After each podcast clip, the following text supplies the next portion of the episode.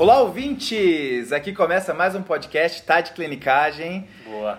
Podcast de clínica médica feito para internos, residentes, qualquer pessoa que queira discutir um pouquinho de, dos assuntos de clínica médica. E aqui quem tá falando é Pedro Magno. Eu sou o João Mendes. Eu sou o Rafael Coelho. E eu sou o Frederico Amorim. Antes de começar, queria parabenizar a, a nossa equipe que já está fazendo quase um mês que a gente já lançou, já está nessa empreitada. É verdade, hein? E tem gente que está sendo até reconhecido pela voz. Sabia dessa? Você é muito Ah, ridículo. Sabia dessa? Você é muito ridículo. Botou no, botou no nosso grupo privado. Fui reconhecido pela minha voz sensual. Putz, Mas- cara, finalizou, né? Não, aí é o, Fre- o Fred, assim, com essa voz aveludada, Isso. com essa voz grave, assim, ditando o clima pesado que Pra ele quem não carrega. conhece, o Fred ele tem uma barba aqui que é um subwoofer. É. É, voz aveludada. Nossa, vocês são voz muito aveludada. Vocês são muito ridículos. Mais de A- a- 1.500 pessoas. A gente já conta um negócio assim, na confidência, sabe? A gente confia nas pessoas. A gente vai criar um clima agora que a gente não vai poder falar as coisas no grupo agora. Não Porque, vai. porque agora já é assim, né? Não sei se os ouvintes sabem, mas a gente não consegue mais ter nenhuma conversa. E qualquer conversa legal é, não fala, deixa pro podcast que esse assunto é legal. Putz, Mas o que aí, a gente vai falar hoje então? O episódio de hoje é, não deixa de ser um episódio polêmico também, que está muito em alta no momento, que é falar o que a clínica médica tem a ver com o uso de maconha, tá? Lembrar que é, esse episódio a gente vai ter o olho clínico sobre a medicação barra droga maconha. A gente, em nenhum momento a gente tem interesse de fazer discurso tanto moralista quanto de apologia ao uso. A gente vai tentar falar sobre fatos, sobre discussões que estão tendo nesse momento. Medicina, né? É, Isso, a gente não vai se posicionar, político, né? vai ser só trazer as informações que a gente conseguiu colher aí para informar mais o nosso ouvinte a respeito do assunto, né? Mas, João, por que está sendo falado tanto de maconha nos últimos meses? Então, Pedro, é, para tentar trazer o assunto aqui, eu fui dando uma revisada nas notícias que saíram sobre isso, né? E em 2014 teve uma resolução do CFM, resolução 2113, publicada no Diário Oficial, sobre o uso de canabidiol, que autorizou o uso compassivo do canabidiol no Brasil. Vocês sabem o que é uso compassivo? Eu não Nem sabia. ideia, Não nem ideia. nem ideia. é, Nunca ouvi fiquei- falar. é, eu fiquei sabendo também quando eu fui ler a respeito disso. Então, é quando você tem um medicamento novo e promissor, que você autoriza para o uso pessoal de pacientes, certo? Que me- mesmo o remédio ainda não tendo registro, mas o remédio estando em desenvolvimento para pacientes que estejam com doenças debilitantes, graves, que ameacem a vida e que não tenham alternativa terapêutica satisfatória. Então, é nesse, esse é o contexto do uso compassivo e assim que foi autorizado o uso do canabidiol no Brasil em 2014, nessa resolução do CFM. Que foi super polêmica, né? Bem né? polêmico. E aí qual era o critério de seleção dos pacientes? Os pacientes que tinham epilepsia refratária, de acordo com a International League Against Epilepsy. Qual é esse conceito? O paciente que tem epilepsia resistente ao tratamento é aquele que tem falha de resposta após o uso de dois anticonvulsivantes tolerados e apropriadamente usados. Aí eles autorizaram o uso para pacientes que entravam nesse critério, certo? E a- do uso do canabidiol na dose de 2,5, começando com 2,5 mg quilo dia, e de du- duas vezes ao dia. É, eu acho que é importante a gente falar aqui, é, maconha e canabinoide é a mesma coisa, não é? Né? Isso foi uma E- coisa que eu descobri lendo também, não fazia ideia. Pois é, todo mundo acha, muita gente acha que é a mesma coisa, né? Então, o que que é importante diferenciar aqui? A gente tem a planta maconha, que tem uma flor onde tem a maior quantidade ali dos canabinoides, dentre os quais o THC, Certo. que é o que tem mais efeito nos receptores canabinoides, e aí dão os efeitos tanto de euforia, os efeitos que quem usa a droga de, de modo recreativo procura, Certo. quanto os efeitos que estão sendo descob- descobertos aí pela medicina para ser usado por pacientes, Certo. tá? É, dentro desses canabinoides existem mais de 100 identificados e ninguém sabe exatamente o que alguns fazem. Os mais importantes são o THC, que é o tetraído canabinol, Isso. Isso. que tem algumas formulações sintéticas, Isso. chamado de dronabinol. Isso. E tem e esse é o que dá o efeito psicoativo, né, e tal. também. Exato. E o canabidiol. Deu trabalho decorar esses nomes, hein? Deu muito trabalho. Mas então, aí só retomando, teve essa autorização da resolução aí em 2014 e aí no início desse ano a Anvisa abriu uma consulta pública a respeito do uso da maconha, né? E logo em seguida, a, o CFM e a Associação Brasileira de Psiquiatria se posicionaram contra essa, essa consulta pública da Anvisa e por isso o assunto vem tão em voga aí ultimamente, né? Mas É. aí indo para indo porquê de liberar e não liberar, a gente falando um pouquinho das indicações dessa dessa medicação, o que, que a gente tem, Fred? Cara, assim, acho que a dúvida que fica é. O, porque se ela liberou, deve ter algum estudo a respeito, deve ter alguma coisa falando que faz alguma coisa, né? O que a gente achou, tem uma revisão do JAMA desse ano sobre usos é, Medicinais, medicinais. Ótimo, usos medicinais da maconha. E aí o FDA tem aprovado três usos específicos. Então, o canabidiol, que a gente comentou aqui, é usado para epilepsia. Então, duas síndromes foram estudadas, né? Então, não é para qualquer epilepsia. São síndromes de epilepsia na infância. Então, é o Dravet e o Lenogastol, ou o Lennox-Gastol, como é escrito para... A gente está falando aqui, mas às vezes é uma palavra difícil de falar. Além disso, o tetrahidrocannabinol, que a sua versão farmacológica é o dronabinol, também foi testado para náusea pós-químio. Isso em 1985 ele foi aprovado, então é bem antiga essa, essa aprovação. E para aumentar apetite em pacientes com HIV.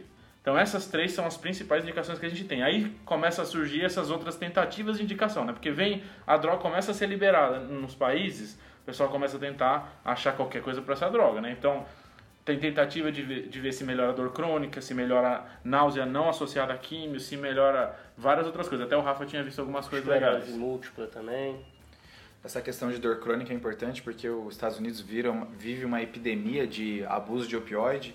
Aí tentou se estudar para ver se a pessoa consegue reduzir o uso de opioide com a utilização da maconha. Tem um, bom? estudo, tem um estudo do Lancet do ano passado, que é australiano, que não mostrou redução. A pessoa, e só mostrou na real, risco da pessoa ter agora uma- um segundo vício, sabe? É, que além de já ser, ela já ter usar o opioide, agora começa a utilizar a maconha também. Ah, mas só, só um, um highlight assim, a gente sabe por que que tem essa epidemia de opioides nos Estados Unidos, né? Por quê? Porque não tem de Pronto. Esse é o motivo Meu Deus, que não cara. tem, Gostei. que tem esse, esse, essa... Não dá, não dá. Paracetamol não serve pra nada, é péssimo analgésico, Todo mundo que já utilizou já sabe. já disso. sabe, dipirona é, é a droga. Tá bem. Alguma outra indicação? É, então, aí tem essa história da dor crônica, que nem você acabou de comentar. Tem é, esclerose múltipla, Parkinson, todas tentativas, estresse pós-traumático, mas estudos poucos, poucos estudos. Na verdade, até para essas três indicações que a gente falou, os estudos não são tão bons. Para essas outras, então, são péssimos. São, não são bem randomizados, não, a- o tipo de droga, a dose da droga é tudo diferente, então é, tá bem inicial os estudos com, com maconha. Então, Fred, eu acho que é- essas coisas que você falou, acho que é bem importante marcar, assim, para tirar alguns conceitos que a gente tinha, né? Pelo menos eu tinha antes de ler. Essa questão de achar que maconha é uma substância só, mas são vários canabinoides, né? E principalmente o THC e o CBD. Uma coisa que é meio contra-intuitiva, acho que a gente ainda vai retomar lá na frente, que é usado para náuseas e vômitos, mas que tem um efeito colateral, que é causar náuseas e vômitos, Sim, né? sim, Isso é, mostra quão complexo é esse, esse, esse, esse categoria de substâncias que são os canabinoides. E o fato de que, assim, não existe uma grande indicação classe A de canabinoide para qualquer condição clínica. É sempre assim, na refratariedade, na ausência de outro remédio, Sim. e mesmo assim com evidência não tão boa, né? É, eu acho que os pacientes com câncer, por serem pacientes que normalmente têm um quadro é, avançado e já tentaram várias medidas para tratar sintomas, aí no contexto da paliação, acabam que muitas exceções são, são tentadas, são abertas para o paciente com câncer. E aí essa droga, como é droga nova, está sendo ten- tentada. O que é importante dizer é que as evidências são melhores para os pacientes com dor crônica que não têm câncer. Então, Ah, é, existem muitos estudos, muitos, e como você falou, Fred, são estudos que não são bem rando- randomizados, são estudos que têm muitos vieses, alto risco de viés. Sim. Então, por exemplo, tem, tem revisão de 28 estudos. E aí você pega todo mundo, é, são poucos pacientes que tinham câncer.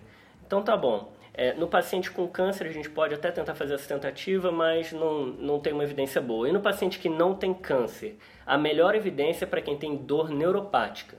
Tá?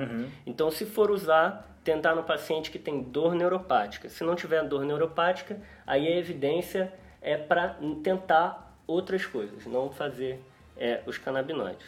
É legal essa, essa, essa pontuação de que o paciente paliativo, a gente releva algumas coisas e tenta talvez umas terapias mais diferentes, né? É, a- Eu os- acho isso- Os Pode limites são mais imprecisos, né? Assim, Exato. Agora, só retomando um ponto, até você já havia falado né, mais cedo, Fred, que assim, eu pontuei agora que as evidências não são tão boas. Agora, a gente é super permissivo com alguns tratamentos que não têm evidência boa, né? E será que porque tem um rótulo de maconha, canabinoide, a gente não acaba sendo excessivamente exigente com as evidências a respeito dessas substâncias, né? É, porque a gente fala de evidência e a gente está sempre pensando em é, evidência forte. Então, cardio, né?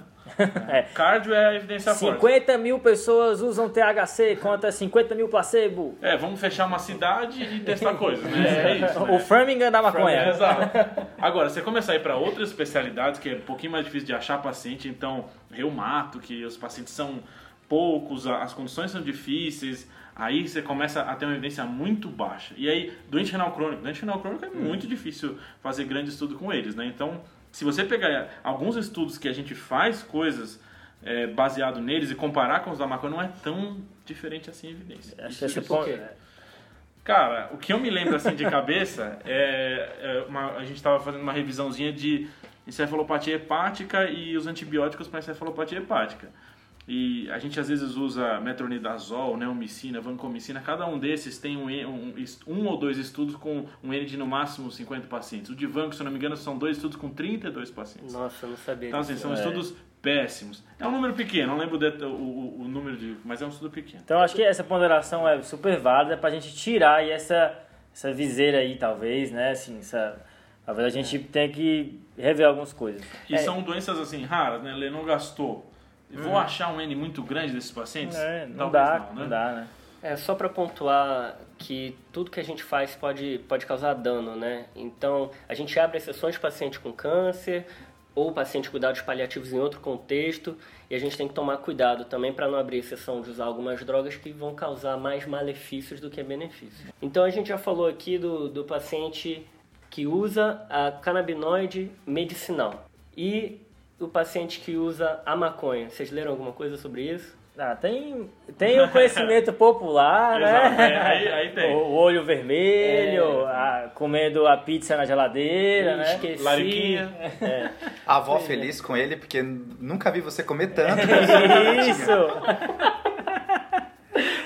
Cara, eu não, É não imaginei né? que alguém ia fazer uma associação de maconha e vó. Vó, é. Não imaginei que alguém ia fazer essa. Mas não Conseguiu. Conseguiu, parabéns, cara. Parabéns.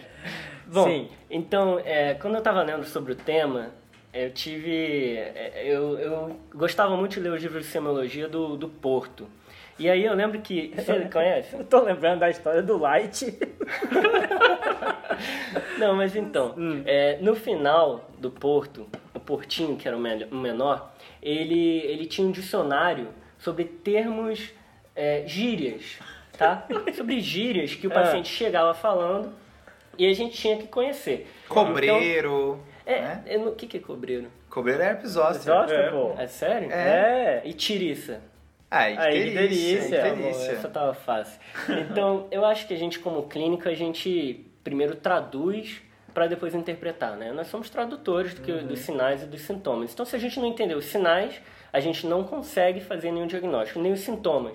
Então, o paciente vai chegar pra gente, quando ele tiver uma intoxicação por maconha, com vários termos. Cara, Rafa, isso que você tá falando é bem legal, porque isso é uma coisa que não é muito focada em graduação e residência, é coisa tão importante que a gente pega pouco como traduzir o que o cara tá falando pro... Nossa, isso é bem legal. gostei. A gente acaba aprendendo isso a partir do internato, na residência e depois na vida, né? Comunicação em saúde, né? A gente tem que saber se comunicar, a gente tem que ter habilidade interpessoal e entender o que o paciente está falando. Nessa pegada, eu resolvi dar uma pesquisada nos termos tá? sobre maconha. Então, é, depois eu fiquei frustrado porque eu fui ler o up-to-date e o cara me copiou. Ele Não, escreveu isso há um ano atrás. Começa o artigo do up-to-date com as É verdade, gírias é verdade. de maconha. E aí, o É que, que você achou, Rafael? Então, assim, é, maconha pode ser chamada de baseado, beck, boldo, boldinho, conhece essa? Não. Não? Bagulho, acho que todo mundo já ouviu falar. Aí tem uns ganja, bang, cachimbo da paz, É, Cachimbo da F1, Paz. né? é, F1 também F1, F1. F1, É. manga rosa. Que aí você vê um monte de adolescente falando de F1 e fala, nossa, é, é o, é o 1. Hamilton. é o, é o que que tá acontecendo? Chauri churi, conhece? Como? Chauri Churi. É, É, não. tem uma Chauri variante, é Churi. Chauri Churi também. Não, não, isso, Não. É, isso é com certeza inventado, cara. Isso aí parece coisa do Mari- Teletubbies, isso aí, pô. Marihuana, Maria Joana. Tá. Tá. E tem um que. Tem um vídeo que eu não sei se vocês lembram. Ah. Tapa na Pantera, vocês lembram? Ah, pô, é um clássico. Aqui a gente vai Exato. dividir os meninos dos, homens. Quem Pois tem é. que conhecer o vídeo da Tapa na O Pantera. Tapa na Pantera, que saiu no YouTube, né? Porque o YouTube tava surgindo e Uhum, estourou. é. Né? Era uma senhora falando que usava maconha e que dava- gostava de dar um tapa na pantera. Parece que essa gíria é dos anos 60. E aí eu fui pesquisar, o filme foi levado, o Tapa na Pan- Pantera, foi exibido em Gramado, no Festival de Gramado. Sério, Não, cara? Eu, eu tô muito impressionado porque eu conheço a sua rotina, cara. Em que momento você estudou sobre isso, Eu cara? vi o filme do Tapa na Pantera. Inacreditável, cara. Cara, mas esse filme é um clássico do Brasil, É, bicho. Um clássico. Então vamos falar da intoxicação aguda Porque, por maconha. aliás, ela, ela fumava maconha há 30 anos, todos os dias, e não era viciada, né? era viciado. Então o paciente chega pra você e fala assim: Doutor Pedro, tô azucrinado, tô noiado, e aí? É, falando um pouco sobre os efeitos adversos da, da, da maconha, a gente pode dif- diferenciar entre efeitos adversos agudos e crônicos.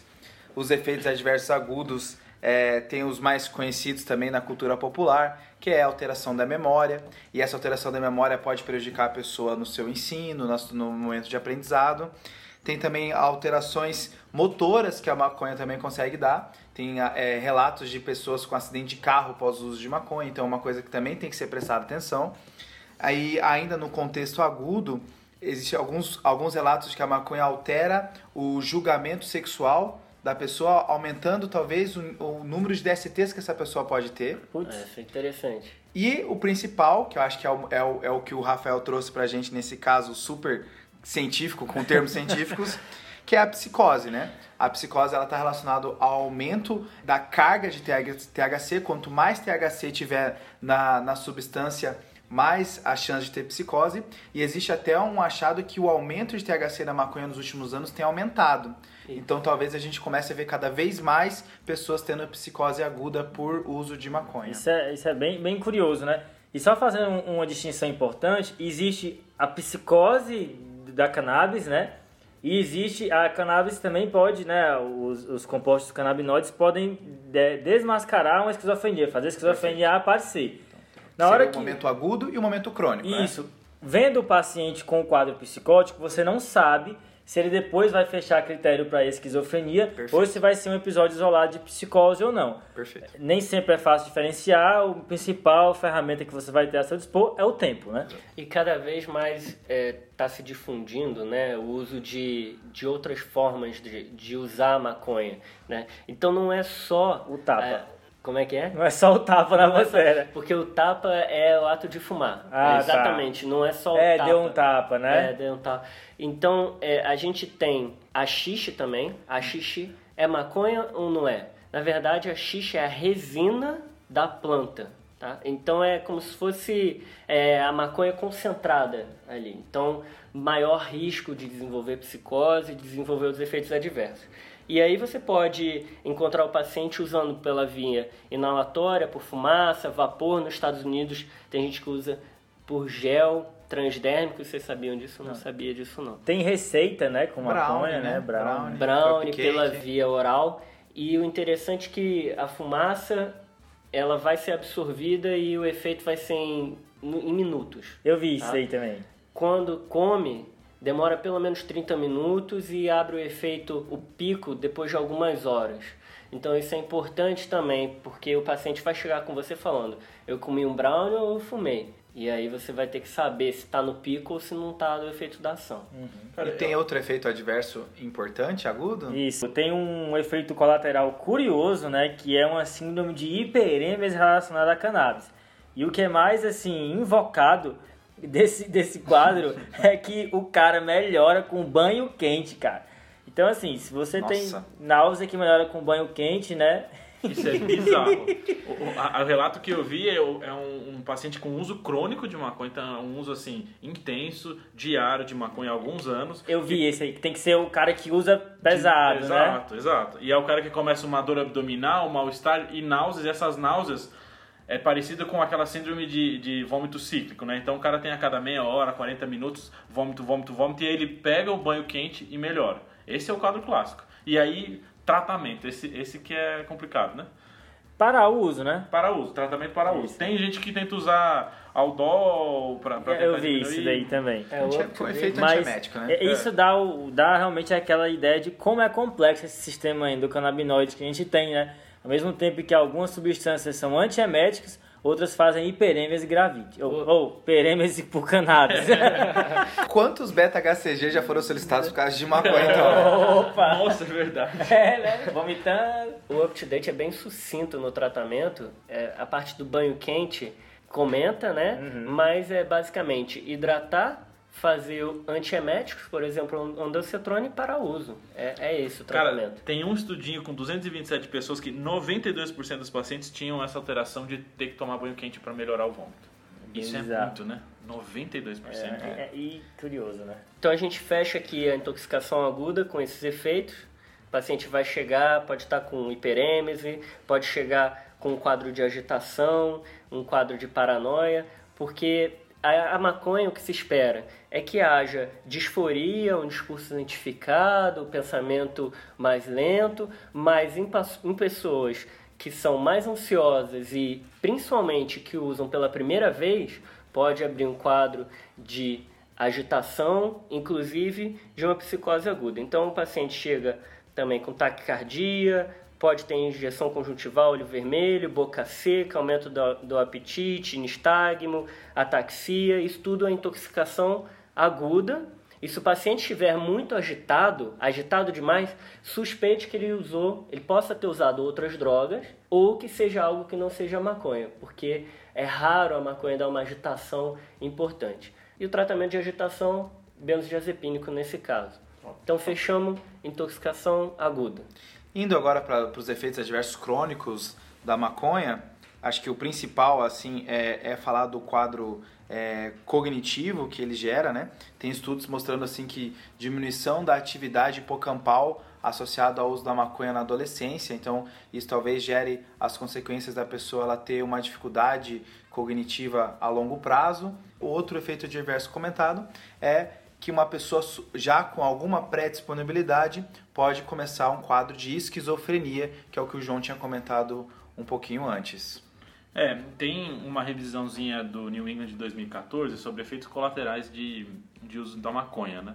E aí fica, entre os efeitos colaterais tem muitos psiquiátricos, então fica esse de depressão, ansiedade e esquizofrenia. Os estudos com associação com esquizofrenia, a princípio não aumenta o número de pacientes esquizofrênicos, mas aqueles pacientes talvez façam episódios psicóticos mais cedo. Então tem um gap aí de seis anos num estudo numa corte grande australiana, de, eles apresentaram episódios psicóticos seis anos antes. Quanto mais cedo ele fumar e quanto mais ele fumar, maior a chance dele iniciar um episódio psicótico antes. Então tem essa dúvida: será que maconha causa esquizofrenia? Talvez ela só seja o gatilho mais cedo para um paciente esquizofrênico. né? E eu vi outro estudo que também relacionava o uso de maconha com esquizofrenia, só que ele também mostrou, foi isso é tudo estudo observacional, ele também mostrou a associação com cigarro e poluição ambiental. Aí, aí ficou na dúvida se não é a fumaça que faz isso, né? Sim. É, é- esses estudos de maconha elas têm muitos fatores confundidores, né? Incluindo outras drogas Aí é associadas. uma lombra. Fumaça, esquizofrenia. Se- Sem trocadilho a lombra aí, tá? Mas será, mas, mas- mas será, que- mas será então que em, em populações urbanas tem mais esquizofrenia que em populações rurais? Putz, tem essa, né? É verdade.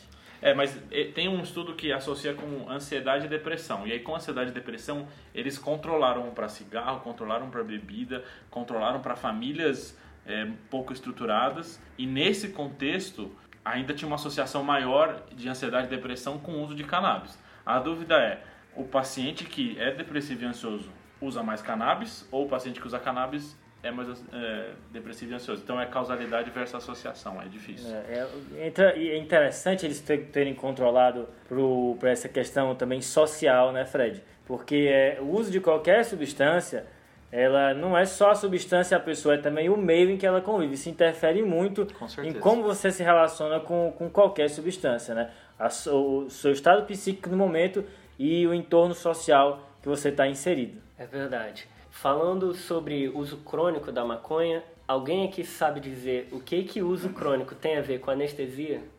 Cara, eu, Nem Rafa. ideia. Anestesia. Não, anestesia, é. É, Eu li um, um artigo no Jornal de Anestesia Clínica. Ah, Mas esse artigo, eu cheguei nesse artigo por uma, é, um artigo comum de um jornal leigo, falando que o título era o seguinte: se você usa maconha, você tem que falar para o seu anestesista. E aí eu fui ler e descobri esse cara. estudo. Pacientes que usam maconha diariamente precisam de mais drogas para sedação. Nossa, Entendi. Tá. Nossa, cara. Então, esse trabalho especificamente foram 250 pacientes numa clínica de endoscopia e todos usavam diariamente. O cannabis é legalizado. Eles conseguiram ajustar para outras drogas e para outros fatores, tá? E no grupo que usava maconha, foi necessário 14% de, da dose a mais de fentanil, 19% de midazolam, que não é muito. Mas de propofol precisaram usar duas vezes, em média, a dose do propofol em quem usava maconha. Poxa, cara. Acho que a gente pode fazer uma consultoria com o anestésio que a gente tem,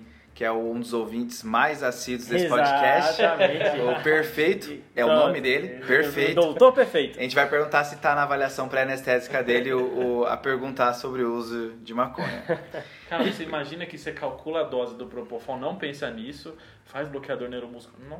Nossa. Nossa, não, agora está feito. é, eu imagino o Ra- o Rafael pesquisando pro podcast, cara, o tanto de aba que deve ser aberta. Ah, isso aqui é legal, isso aqui é legal. É tipo uma pessoa tudo. olhando no, no YouTube, assim, né? Ela vê um vídeo do É. lado, ela vai... Isso é Você viciante. sabe a piada que você fez Cada no vez mais Espera pra falar no podcast? Aham. Então, tem um mês que eu li isso. e aí apareceu o podcast aí da maconha. Deu uma e informação muito top. Cara, você tira isso da Deep Web da medicina, né? De efeitos adversos também, assim, não tem nada claro sobre bronquite, DPOC, câncer de pulmão. Quando os estudos que mostravam que podia ter uma relação, os pacientes também usavam cigarro, e aí quando excluía esses pacientes, a, a associação perdia força.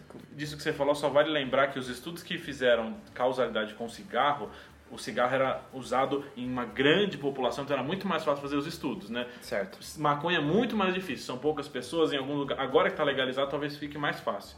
Então, às vezes, talvez mais pra frente a gente comece a ver se, essas, se, se tem essas associações ou não, com as populações maiores pela legalização. Então ali pelo ano 4 do nosso podcast, a gente vai fazer um novo com as novas evidências, né? Gostei, gostei. Boa, Posso boa. fazer uma miscelânea aqui? Vai De lá. Curiosidades? Fala aí. Tá bom. Despede, despede. Mas- Se mais solta. Que ele tá ansioso.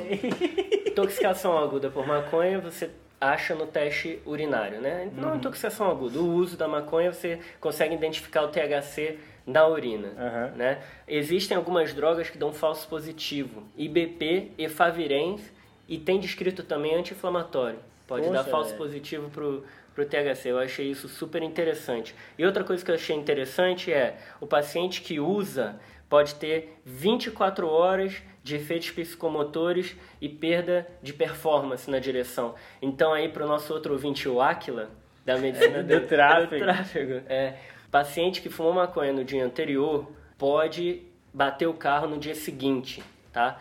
O- a associação é duas vezes mais chance de causar acidente motor. Posso dar então uma proposta de novo podcast? Medicações que você tem que avisar o paciente que ele não pode dirigir. Boa. Joguei. Boa. Ou post, post, Boa. talvez post. Post onde? Instagram, no nosso Instagram, tá Qual de é Arroba Tati Clinicagem. É arroba, eu não, tenho, não sei nada do Instagram. É arroba, como é que é? É arroba Tati Clinicagem. Tem, tá no, Insta- no Instagram, a nossa rede social mais utilizada, mas a gente tá no Twitter também. E tem o nosso e-mail, né? taticlinicagem.gmail.com E com essa, pessoal, a gente termina o nosso episódio. Estamos c- sempre dispostos a discutir sobre o assunto através das nossas redes sociais, nosso e-mail. Então, se tiver alguma dúvida, sugestão, reclamação, apontar alguma iatrogenia, é só nos acionar lá. Isso, a gente tem recebido um retorno muito legal.